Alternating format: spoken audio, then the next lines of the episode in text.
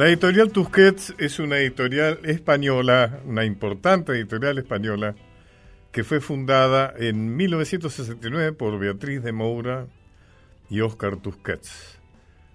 Ha tenido entre, tiene entre sus títulos a Octavio Paz, a Gabriel García Márquez, a Cortázar, a Vargas Llosa, a Bioy Casares, como se ve, este, y también traducciones de Milan Kundera, Italo Calvino, a Haruki Murakami, Albert Camus, etcétera. Eh, tiene dentro de su, de su grupo, hay algunas, eh, por ejemplo, los libros infantiles muy importantes.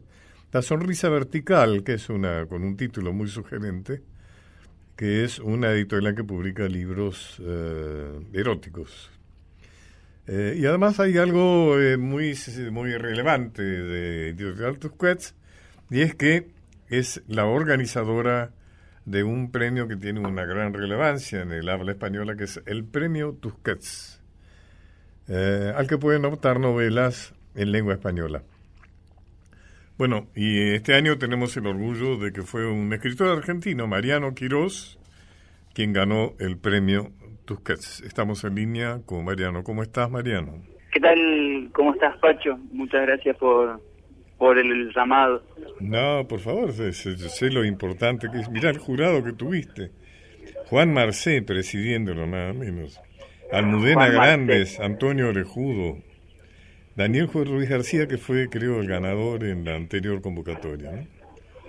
Y Juan Cerezo en representación de la editorial. Fíjate vos que no hay ningún argentino. Todos, eh, o sea, no había ningún argentino que podía hacer fuerza por vos, ¿no? Así que muy bien, gran jurado. Y acá estoy leyendo algo que, una opinión del jurado que dijo, porque los jurados cuando premian un libro opinan por qué lo premian. Y hablan del poder hipnótico, la sucesión de acechanzas y peligros que vive el protagonista y el acierto en la composición de la novela por la que el lector reconstruye los orígenes y las verdaderas motivaciones de los personajes a medida que avanza en su lectura. Contame de, qué es ese libro, de qué trata, cómo te nació, etcétera. Sí, la, la novela, el, origen de la novela es la, la angustia de un amigo mío llamado Luciano Acosta, un artista plástico de resistencia como yo, que se tuvo que mudar de resistencia a un pueblo, un pueblito que está cerca, que se llama Colonia Benítez, que está a apenas unos 20 kilómetros de resistencia, pero que es de un paisaje brutalmente distinto a Resistencia. Resistencia es una ciudad eh, bastante escandalosa, casi cemento puro. Eh, nos encargamos en el siglo y medio de vida que tiene Resistencia de cubrir toda la naturaleza que pudiera tener, cubrirla con cemento y mm, lo que queda por hacia los costados de, de Resistencia son pueblos o paisajes, digamos, de donde esa naturaleza sigue, persiste. Y el cambio de mi amigo de la ciudad a una ciudad como a un pueblo como Colonia Benítez fue brutal y angustiante justamente por eso, por el encontronazo con, de, de la vida urbana suya con esa naturaleza espesa, hermosa y hasta un poquito hostil de Colonia Benítez. Como Colonia Benítez está acariciada por, por el río Tragadero. Una de las maneras que encontró Luciano de descargar su angustia fue contarme a mí el origen del nombre de ese río, que se supone que el Tragadero se llama así porque es un río que se traga cosas, que se traga las personas, que se traga el ganado. Y ese es el nombre de la novela, ¿no? Una casa junto Una casa junto al Tragadero. y, es un, río, digamos, que en alguna época se supone eh, peón que perdía un perdía una vaca, digamos, eh, peón que debía pagar esa vaca con su vida y pagarla implicaba que la pagara hundiéndose en el mismísimo tragadero. Si llegaba por aquellas cuestiones a zafar de las aguas del tragadero, ese peón quedaba como un ánima enloquecida y perdida y fugitiva dentro del monte aledaño al tragadero. A partir de esa leyenda para mí preciosa, este, surge la historia de, del mudo, que es el protagonista de una casa junto al tragadero, que es un pobre tipo que tiene que irse a vivir a un pueblo llamado La Colonia, una especie de colonia Benítez eh, paralelo y más, por eso mismo, más siniestro. Eh, ¿Vos sos de Chaco?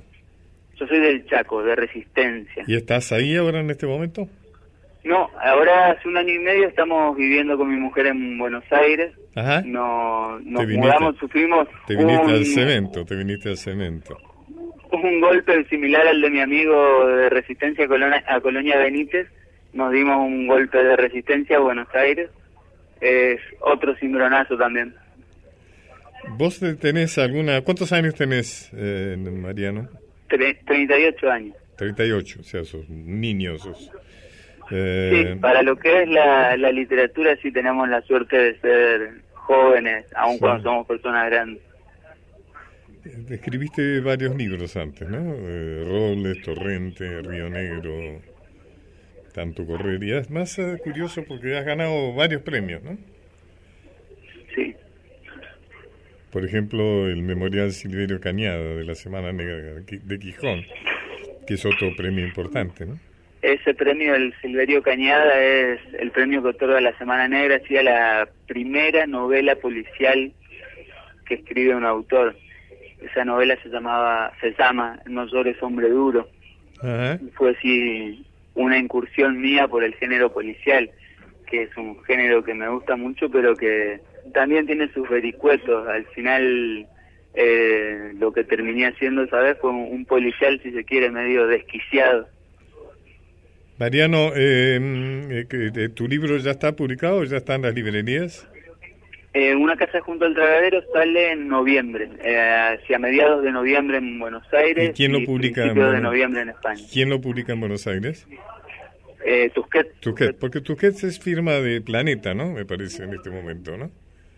¿Tiene, perdón? Tusquets está asociado con Planeta, ¿no? Claro, sí, sí, sí, sí. Planeta está con Tusquets, Barral, MC. Y se han ido concentrando, ¿no? Las editoriales. Exacto. El Planeta, y Random House. Y Random, Penguin Random House, que es mi editorial, sí. Eh, bueno, Mariano, un abrazo, felicitaciones. Seguramente es una excelente novela y cuando salga voy a tener la oportunidad de leerla. Y en todo Muchísimas gracias, Pacho, ojalá que sí. En todo caso, este, volveremos a hablar para conversar concretamente sobre la novela. ¿Cómo no? Bueno, un abrazo. Un abrazo grande. Palabras, recuerdos, historias. Los caminos de Pacho O'Donnell. Estoy aquí con dos próceres del teatro argentino, dos realmente, no estoy halagando, son dos personajes de una gran trayectoria en el teatro eh, Ricardo Lac y Lisandro Lafitte. Así se pronuncia tu apellido. Lafitte, sí. Lafitte. F. Lafitte. Había un Lafitte que firmaba lápiz, ¿no? Uno que decía eh, escenografía para el Colón, ¿puede ser? Ah, sí, sí, había un escenógrafo en el Colón. ¿Y que se escribía como tu apellido o algo parecido? No sé cómo se... No, no, sé si no era con doble F. Ajá. No, con PH. ¿PH también? Sí, sí. Ah pero no, no tenía nada que ver no, con No, no, no. Bueno, Ricardo y Lisandro han estrenado una obra de teatro que es fin de diciembre, que en realidad es una obra clásica del teatro argentino. Es una, obra, que por ahí viste en su estreno, ¿no? Porque la dirigió Augusto Fernández.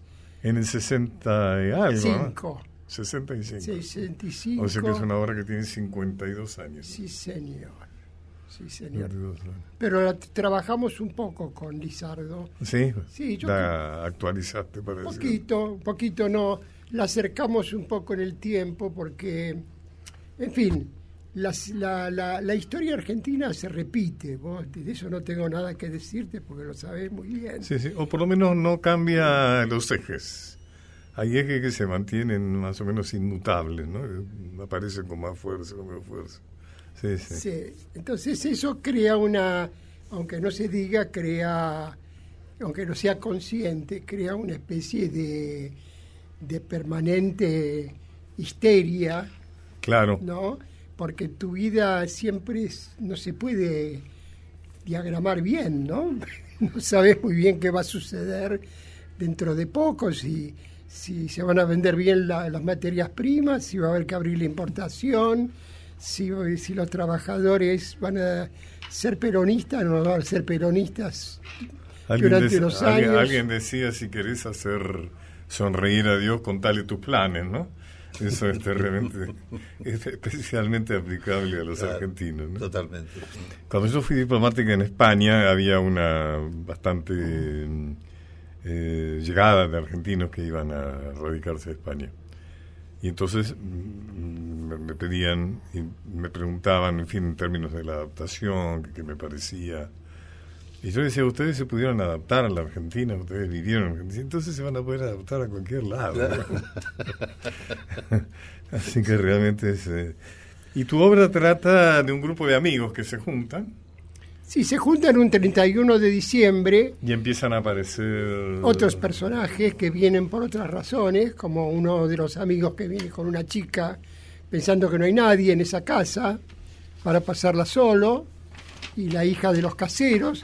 ¿Te acordás que antes de los countries había lo que se llamaban las chacras? Las chacras. Las, grandes chacras de, los, de la gente de muy alto nivel, ¿no? Exacto. Y bueno, ¿Qué pensás? ¿Cómo, cómo lo hemos desarrollado eso? Este, ¿Cómo lo hemos desarrollado? Voy a contar quién es eh, Lizardo. Eh, es un maestro de teatro. Trabajaste mucho con, él, con Aleso, ¿no es cierto? Sí, 38 años trabajé. 38 años con Aleso. Sí, sí. Eh, has dirigido muchas obras de teatro y bien. Y llevo bastante ya dirigidas, sí, sí, es un tema que me Fin de diciembre, Los Hermanos Queridos, Estela de Madrugada, mm, nuestro fin de semana. Desde el 86 como, que... Son como clásicos todos esos. Sí, sí, sí, sí, me gusta el... Gorostiza, cosa. me gusta, me gusta mucho el teatro argentino. El teatro argentino. Y creo que es un compromiso de nosotros eh, trabajar con los autores argentinos, este, porque cuentan nuestra historia, habla de nosotros, ¿no? hablan de nosotros, y creo que es muy interesante.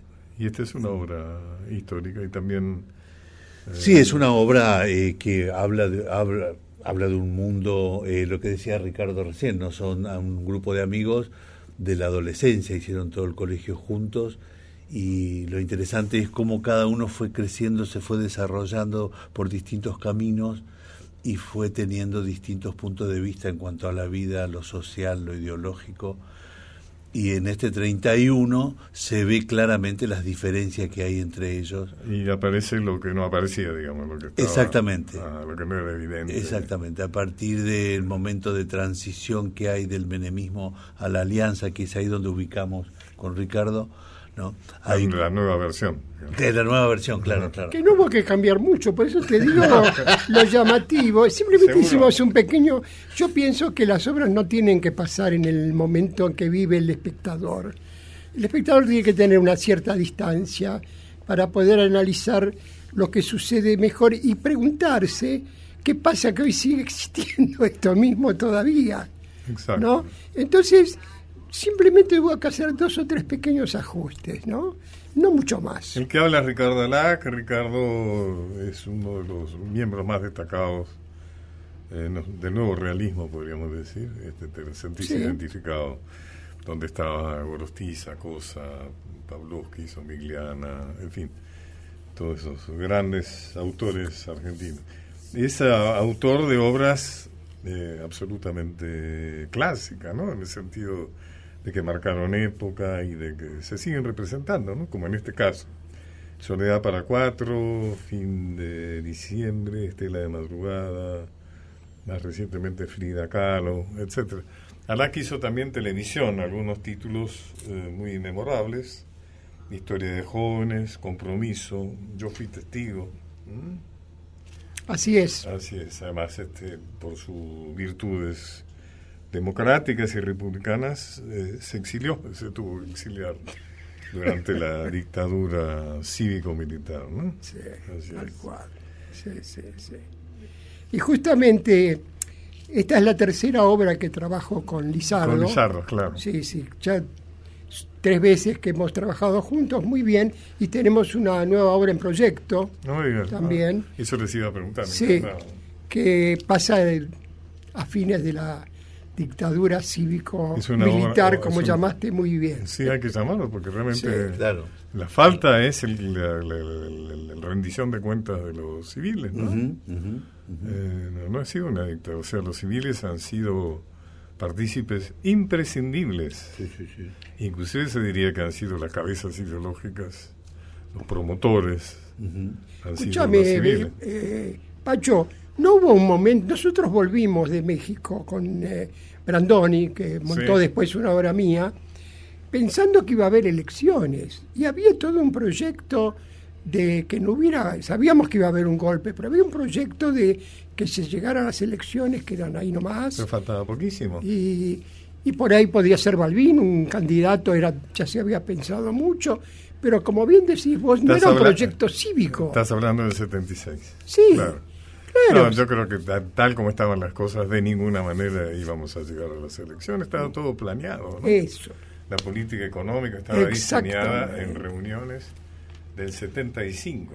A mediados del 75 habían empezado a reunirse ya este, absolutamente planeado. ¿no? Las listas de gente a reprimir ya estaban escritas, todo, todo muy organizado. Así que están preparando una obra Sí. juntos. Estamos, y, y yo creo que es el mismo mundo el que vamos describiendo, de alguna manera. Sí, está con- dentro del... Sí. eh, con lo- a mí lo que me gusta de fin de diciembre es este que tiene su, ahora su crisis eh, sentimental y su crisis este, ambas cosas hay como dos crisis en la obra porque hay toda una historia de amor en el medio este, que hemos discutido mucho con, con Lizardo si es extravagante si es posible no y que, que, que es el impacto fuerte de la obra y que no te lo podemos contar porque No, no. sería bueno que lo vieras, ¿no? Pero bueno, estamos observando que el público le, le- le Claro, es un momento mucho, ¿no? crítico Y donde se está dando, digamos, todo. para los que quieran, en Teatro No Avestruz, Sí. en Humboldt 1857, en Palermo. Los jueves, Los 20, jueves 30. a las ocho y media de la noche. Exactamente, sí. Una entrada muy barata, 180 pesos. 180. ¿El cine cuánto está, está costando eso, no? ¿Sabes que no sé? 160, 100. Por ahí, ¿no? Sí, pero hay días que son más baratos. Yo, por ejemplo, con mi compañera vamos los miércoles al cine porque es la mitad de precio, ¿no? Sí, bueno, Y- estudiantes y jubilados también acá pagan Sí. menos, ¿no? Sí, 150 y igual pesos. entrando en alternativa hay varias posibilidades de paquetes que Seguro, ofrecen. seguro. Sí, sí, sí, es muy accesible. Lizardo, ¿por qué haces teatro? ¿Por qué dirigís teatro? ¿Por qué dirijo? Eh, no estaba en mis planes dirigir No, no era- no era tu plan de vida. Yo quería ser actor. Está como el cuento que acabo de hacer. es, eh, ah, hacía son- Y- hiciste sonreír a Dios con mi cuento. Una vez este, eh, me encontré con una obra eh, que me sedujo totalmente, que fue la primera obra que dirigí, que es Ceniza, de Glowacki, Ah. de Janusz Glowacki. Que te premiaron. El, claro, el Molière. Claro, sí, Molière, sí. sí, de dirigí la primera obra, me dieron un premio y me, me- me perdí. Digo, ¿qué es esto? Te jorobaron, te clavaron ahí, claro. Y después lo que a mí me pasa es que me gusta mucho el trabajo en equipo con la gente, eh, contar historias, me gusta mucho. Claro. Este, y creo que el teatro es eso, contar historias, ¿no? Eh, y el trabajo con la gente, con el equipo, a mí me seduce mucho todo eso. La investigación, el intercambio de ideas, de opiniones, de cómo contar una historia, qué valorizar, ¿no? Que es lo que hablábamos mucho con Ricardo, mucho, mucho sobre qué, qué es importante realmente en la historia, qué subrayar, qué no, todo eso. Y dijo por, por eso, porque me atrae mucho ese trabajo en equipo y me divierte mucho. Para ser sincero es eso, me Ajá. divierte.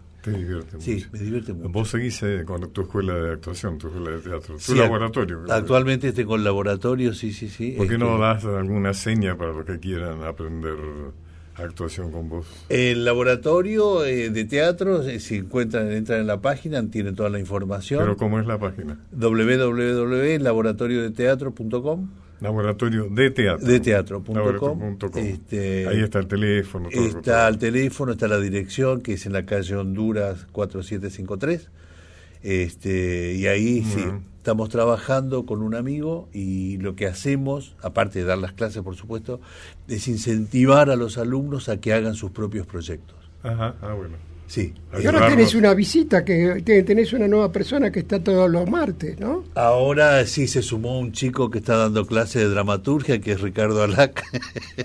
Ah, estás, eh, te has incorporado. Sí, porque una de mis pasiones es enseñar teatro. Yo tengo un libro sobre eso. Claro, si tenés un libro. Escribir Además teatro. tenés una hija que has contaminado. Sí, pobrecita. Una maravillosa, excelente Eva Alac, directora. claro. Eva Alac. sí, sí, sí, sí, sí, sí, sí, sí. claro.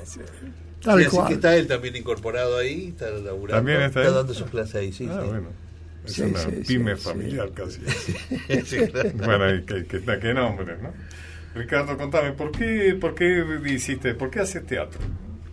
Y ya es, ya es eh, mi forma de vivir, ya es muy difícil decirte qué qué- qué otra cosa podía haber hecho en mi vida, porque yo escribo Claro. desde muy joven, de los 15, 16 años, y después me gané una beca, me fui a Berlín, estuve cerca del teatro de Brecht, él había muerto hacía seis meses cuando llegué, o sea que tuve una formación de primer nivel. De primer nivel. Este, y después, bueno, el- estuve en una forma de teatro que era escribir teatro y, y a la vez este, combatir, porque es una forma de combate. Pues fíjate que en la dictadura hemos hecho, es interesante esto, que los argentinos eh, de pronto no salimos solo a hacer manifestaciones, sino que podemos expresar lo que pensamos, por ejemplo, a través del teatro. Pero simultáneamente a teatro abierto, que de eso estoy hablando, en los 80 también hubo un movimiento por la igualdad sexual, ¿no es cierto? Por, eh, por- por no haber diferencia de género, que fue el teatro under, con, que vos habrás visto también, igual que yo.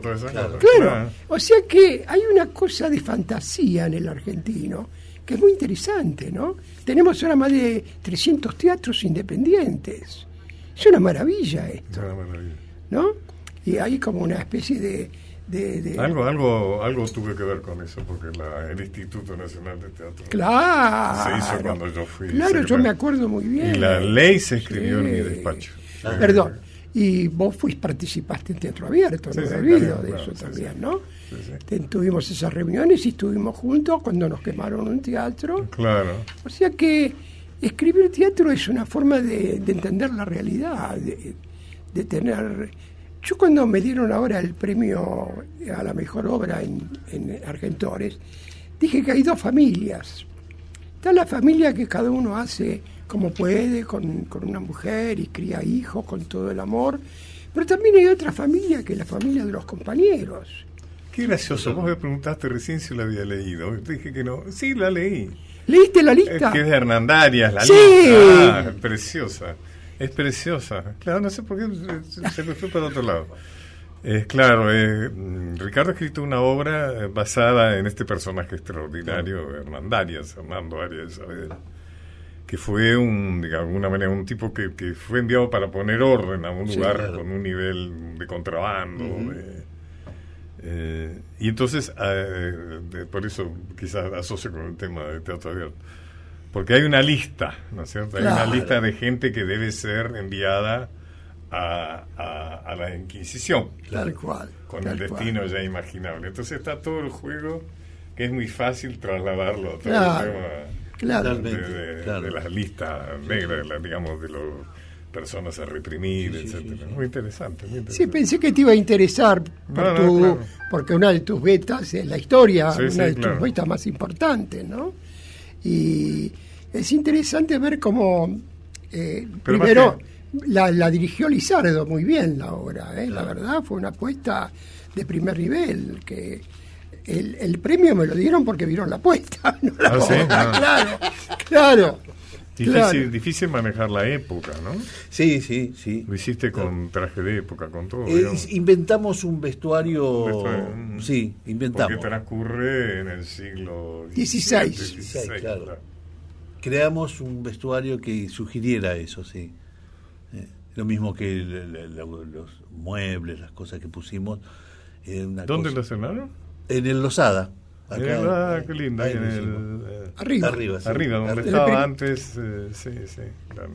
Ahí arriba, la librería. Arriba sí, sí, sí, en Corrientes. Ahí, sí, sí, ahí lo hicimos. Yo pensé que te iba a interesar porque... No, muy interesante. Eh, Pero además te está muy bien fundamentada históricamente. Digamos, te leíste sobre... Sí, trabajé mucho. sobre... Yo creo que es la lo que me interesó es, primero, que es la primera, tal vez la primera lista negra de Argentina. Segundo, que hay algo que no nos enseñaron en la escuela, que los vecinos tomaron el cabildo para impedir que se mandara esa gente a Lima encadenada. Es una toma del cabildo de los vecinos, hay documentos. Una, pueblada, digamos. Una pueblada, tomaron el cabildo, o sea que una pueblada más, sacaron un documento más organizada, ¿no? Yo siento como... Pero más tiene humor, es gracioso, tiene personajes graciosos, personajes humorísticos. Señores, acá me están haciendo señas desesperadas desde hace un rato que corte, que ya nos hemos ido lejos. Ha sido un gran honor tenerlos acá. Muchas gracias. Eh. Y vamos a repetir que fin de diciembre, el título de la obra, en el Teatro No Avestruz, un título original, ¿no? Sí. No Avestruz. En Humboldt, 1857, en Palermo. Todos los jueves a las 20 y 30 horas. Exacto. Y si algunos quieren tener la experiencia de aprender actuación con estos señores, están, acuérdense, www.laboratoriodeteatro.com.ar. Muchas gracias. Muchas gracias a usted. Gracias a, vos, Pacho. Los caminos de Pacho O'Donnell. Un puente entre el pasado y el futuro para entender el presente.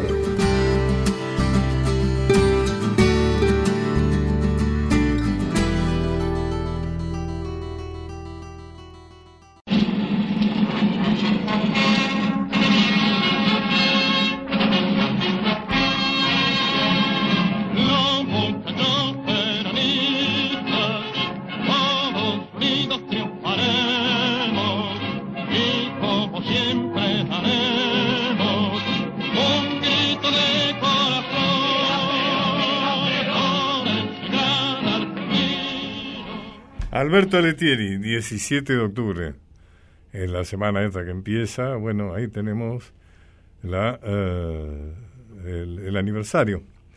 ¿Qué fue el 17 de octubre, Alberto? Bueno, ¿qué tal? Buenas, buenas noches, Pacho, ¿cómo estás? Creo que fue un punto de inflexión claramente en la historia argentina, ¿no? Un momento donde eh, una serie de procesos que se venían dando desde la, primera mitad del siglo que tenían que ver con el desplazamiento de la población hacia el litoral, de fundamentalmente la crisis del modelo exportador que había tenido bastante éxito hasta la década de 1930, hasta la crisis del 29 y después. Eh, básicamente eh, una confluencia de una serie de factores en el marco también de la guerra mundial que determinaron que frente al cambio de ese mundo la Argentina estuviera posicionada de una manera poco satisfactoria y además que se habían creado una serie de condiciones históricas para tratar de dar un cambio estructural para la sociedad argentina. Y yo creo que efectivamente lo que se ve es eh, la, salida a luz de ese subsuelo de la patria, como decía Scalabrini Ortiz. Ah, evidentemente el egoísmo y la ineficiencia y la incapacidad política de los conservadores le regalaron el 17 de octubre, ¿no? O sea, Perón supo, se dio cuenta eh, de que, de que el, signo de la época era la desprotección de los trabajadores, ¿no? Eso es interesante, es interesante porque en realidad ahí Perón demuestra su lucidez política, porque la oposición cuando, cuando encara las elecciones del 46, lo hace en términos de la antinomia fascismo-democracia, ¿no? Recordemos que la guerra mundial había terminado en 45. Y el tema era enrostrarle a Perón una supuesta ideología fascista, cuando Perón en realidad comprendió que el signo de la época no era ese, por lo menos en Argentina, sino que era la desprotección social de los trabajadores, ¿no? Y me parece que esa es una muestra, cuando se habla del talento de Perón, creo que esa es una muestra muy clara, ¿no? Sí, yo creo que sí, que, en realidad están leyendo el proceso histórico con varios años de atraso, ¿no? Efectivamente el conflicto que se daba en ese momento, la alternativa no era entre fascismo y democracia, sino entre la, expansión del capitalismo sobre un nuevo eje liderado por los Estados Unidos y, y la Unión Soviética en el contexto de la Guerra Fría. Y me parece que claramente lo, que se había dado también era una crisis dentro de, la, de esa oligarquía entre los sectores que trataban de permanecer atados a Gran Bretaña y aquellos que pensaban que los Estados Unidos era la nueva alternativa alrededor de la cual subordinarse. Y Perón creo que advierte la potencialidad de estos sectores populares y advierte también que es un momento particularmente apto para impulsar una serie de cambios que se habían enunciado pero que no habían conseguido concretarse, ¿no? Desde el voto femenino, desde lo que tiene que ver con la idea de la comunidad organizada, la reivindicación de la soberanía, el intento de, de integración latinoamericana, el hecho de impulsar o profundizar el proceso de sustitución de importaciones para que la industria fuera un generador de empleo, la inclusión social no a través del derecho, en el caso de la ciudadanía, sino de la ciudadanía social y del empleo. Creo que hay una, una serie de elementos determinantes que nos hablan de, un cambio de época. Me parece que hasta ese momento había un solo modelo en la Argentina, que era el que había anunciado Alberdi, y a partir de ahí aparecen dos alternativas posibles, ¿no? Esa alternativa oligárquica precedente y la nueva, que es la que encarna el peronismo hasta nuestros días.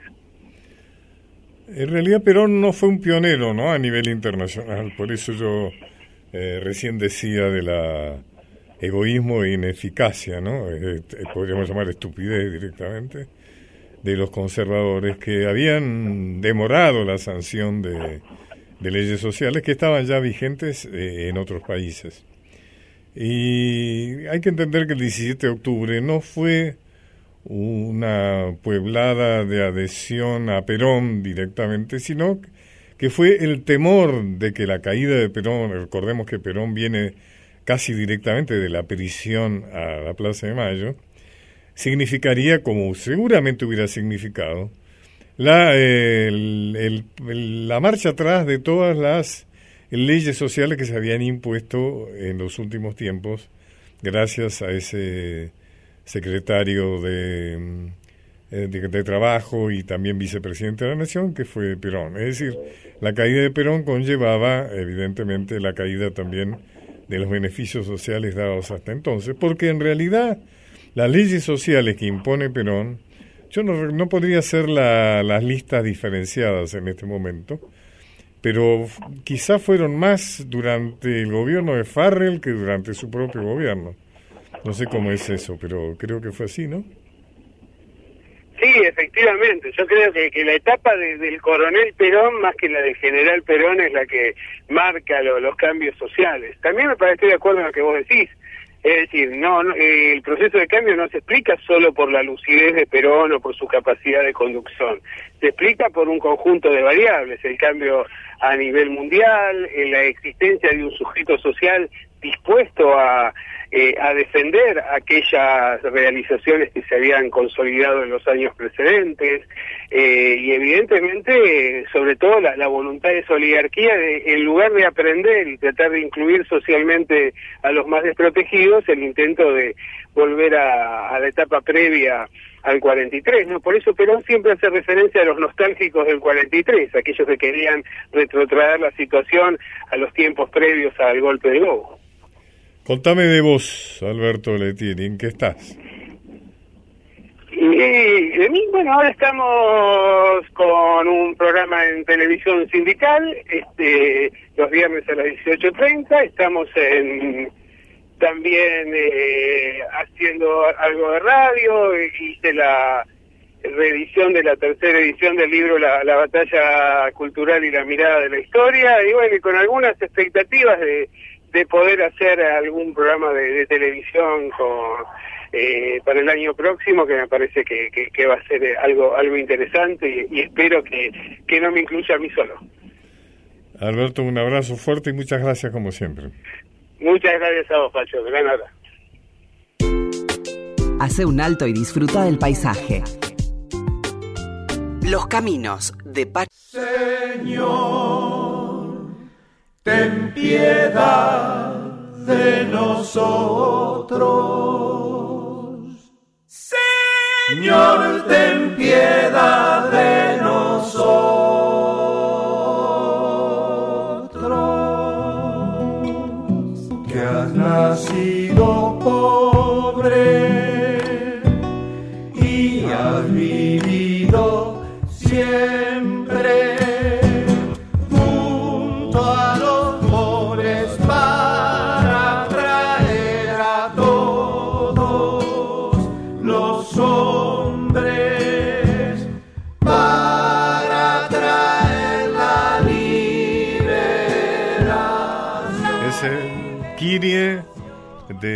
Misa para el tercer mundo del padre Carlos Mujica con música de Roberto Lar, interpretado por el quinto de Cantares.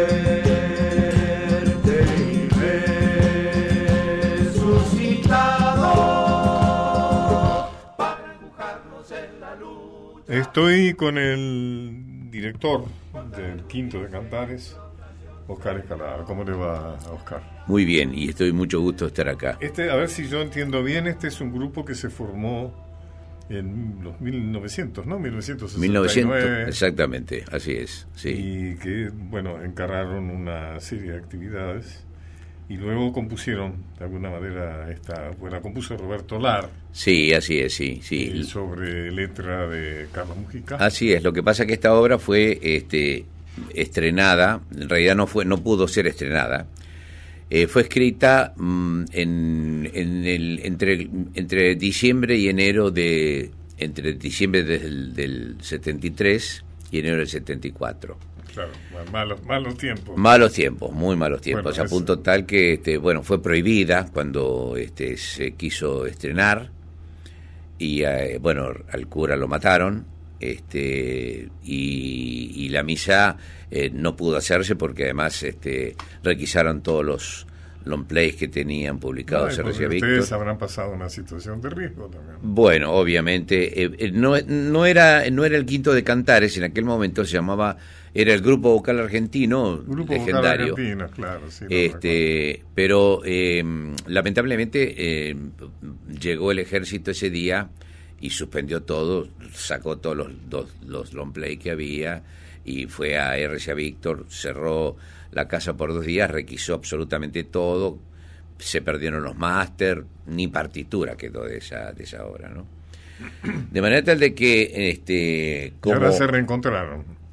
nos reencontramos con el quinto de Cantares después de 40 años, porque el quinto se había formado en el año 60 y- 69 y estuvimos grabando discos en trova y vigentes hasta el 72. Después de lo cual, bueno, no- no- nos tuvimos que ir diseminando por ahí. Em, cuando nos volvimos a juntar, que fue a raíz de un, de un pequeño de una pequeña historia muy breve de, de- de lo que nos pasa a, a los que tenemos esta edad cuando nos juntamos con viejos amigos y camaradas de, de algún momento. Este, después de 40 años habíamos juntado para comer un asado. Y empezamos a cantar y se, dijimos, che, pero qué bárbaro, esto todavía funciona. Podemos, ¿por qué no hacemos eh, las canciones que no pudimos cantar? Y así fue como empezamos a grabar este nuestro primer CD y llegamos a, terminarlo, está terminado, pero todavía no está publicado porque vino uno de los integrantes y dijo, che, ¿y por qué no volvemos a hacer la misa para el tercer mundo? La verdad que fue estremecedora la, la propuesta, porque en primer lugar no había partitura, Eh, había algún disco que tenía este, los muchachos, porque dos de los que estaban en el grupo vocal argentino en aquel momento están actualmente en el Quinto de Cantares y son fundadores también del Quinto de Cantares, eh, tenían sendas copias. Entonces hubo que empezar a, a ver qué era lo que podíamos hacer nosotros como quinteto vocal, porque aquella oportunidad, aquella oportunidad la obra estaba escrita para más de 60 músicos. ¿Cómo es eso de que la letra es de Padre Mujica? Efectivamente, la letra es del padre Mujica y él estuvo en ¿La la escribió especialmente? La escribió especialmente con la salvedad de que él claramente lo dijo, esta no es una misa litúrgica. Porque obviamente después del Concilio Vaticano II aparece la posibilidad de hacer de cantar las misas en el idioma local. Sí. Pero, eh, digamos, esta misa, que efectivamente, obviamente, está en castellano, no es una misa litúrgica porque no guarda los cánones que Claro. establece eh, el concilio. Que, por ejemplo, sí los guarda la misa criolla. Eh, y lo que se decidió hacer fue rescatar esta, esta misa, que evidentemente este, era, era algo valorable. Así que bueno, ahí fue como decidimos este, montarla nuevamente. Escuchamos el Gloria.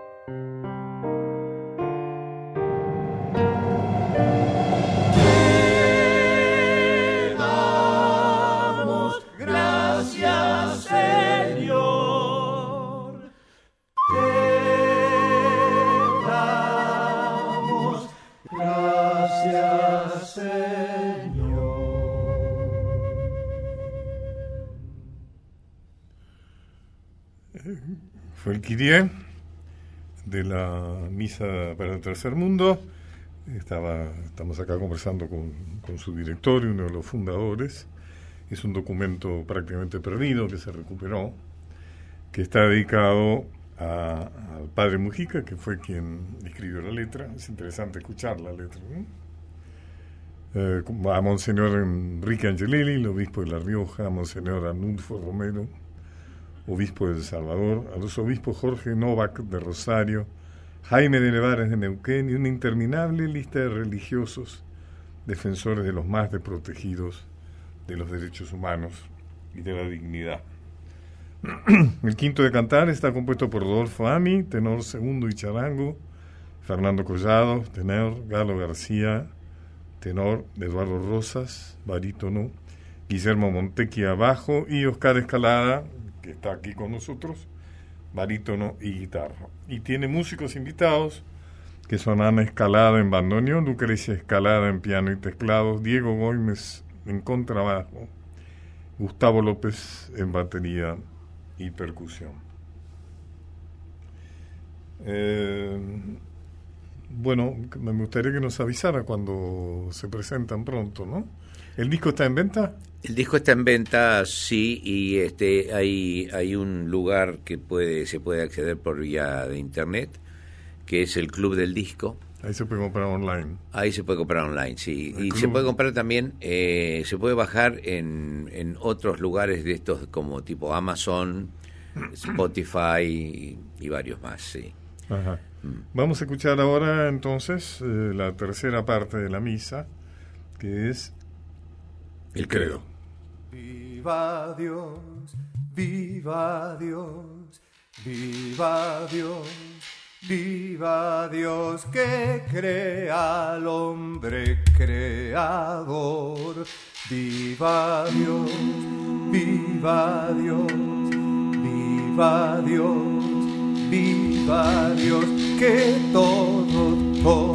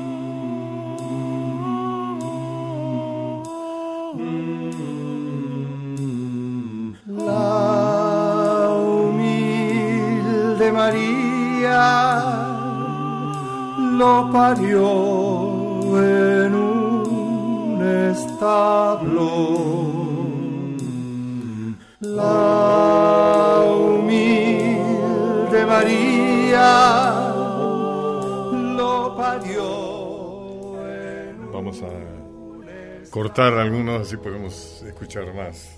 ¿Cómo no? Recordemos que estamos escuchando de Quinto de Cantares, la misa del tercer mundo, para el tercer mundo, con letra de Carlos Mújica y música eh, de Roberto Lar.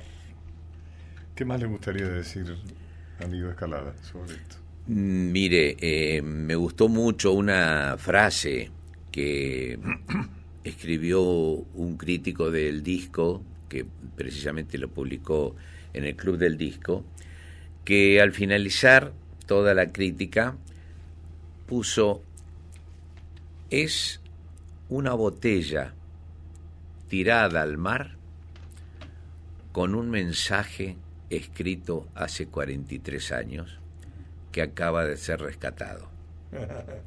Me pareció y nos parece realmente bueno. una, una buena frase, porque de alguna manera es lo que ocurrió, ¿no? Es decir, este, este es un mensaje inconcluso que eh, Que se completa ahora. se completa realmente ahora y que de alguna manera muestra si usted escuchó este el- algunos de los temas y pudo ver que el texto es un texto muy típico de la década del 70 Por supuesto.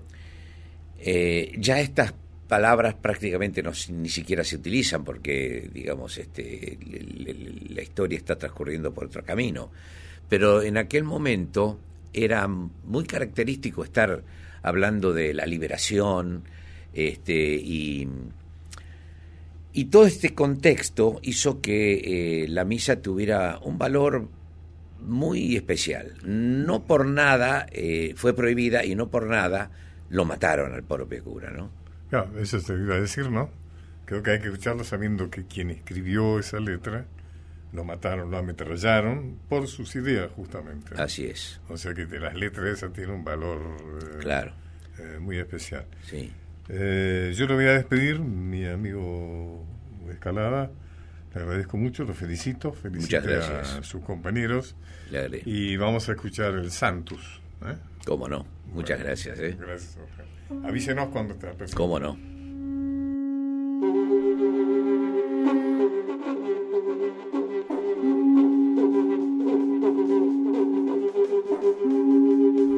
Y me despido hasta el próximo hasta el próximo programa. Y muchas gracias por acompañarme como siempre.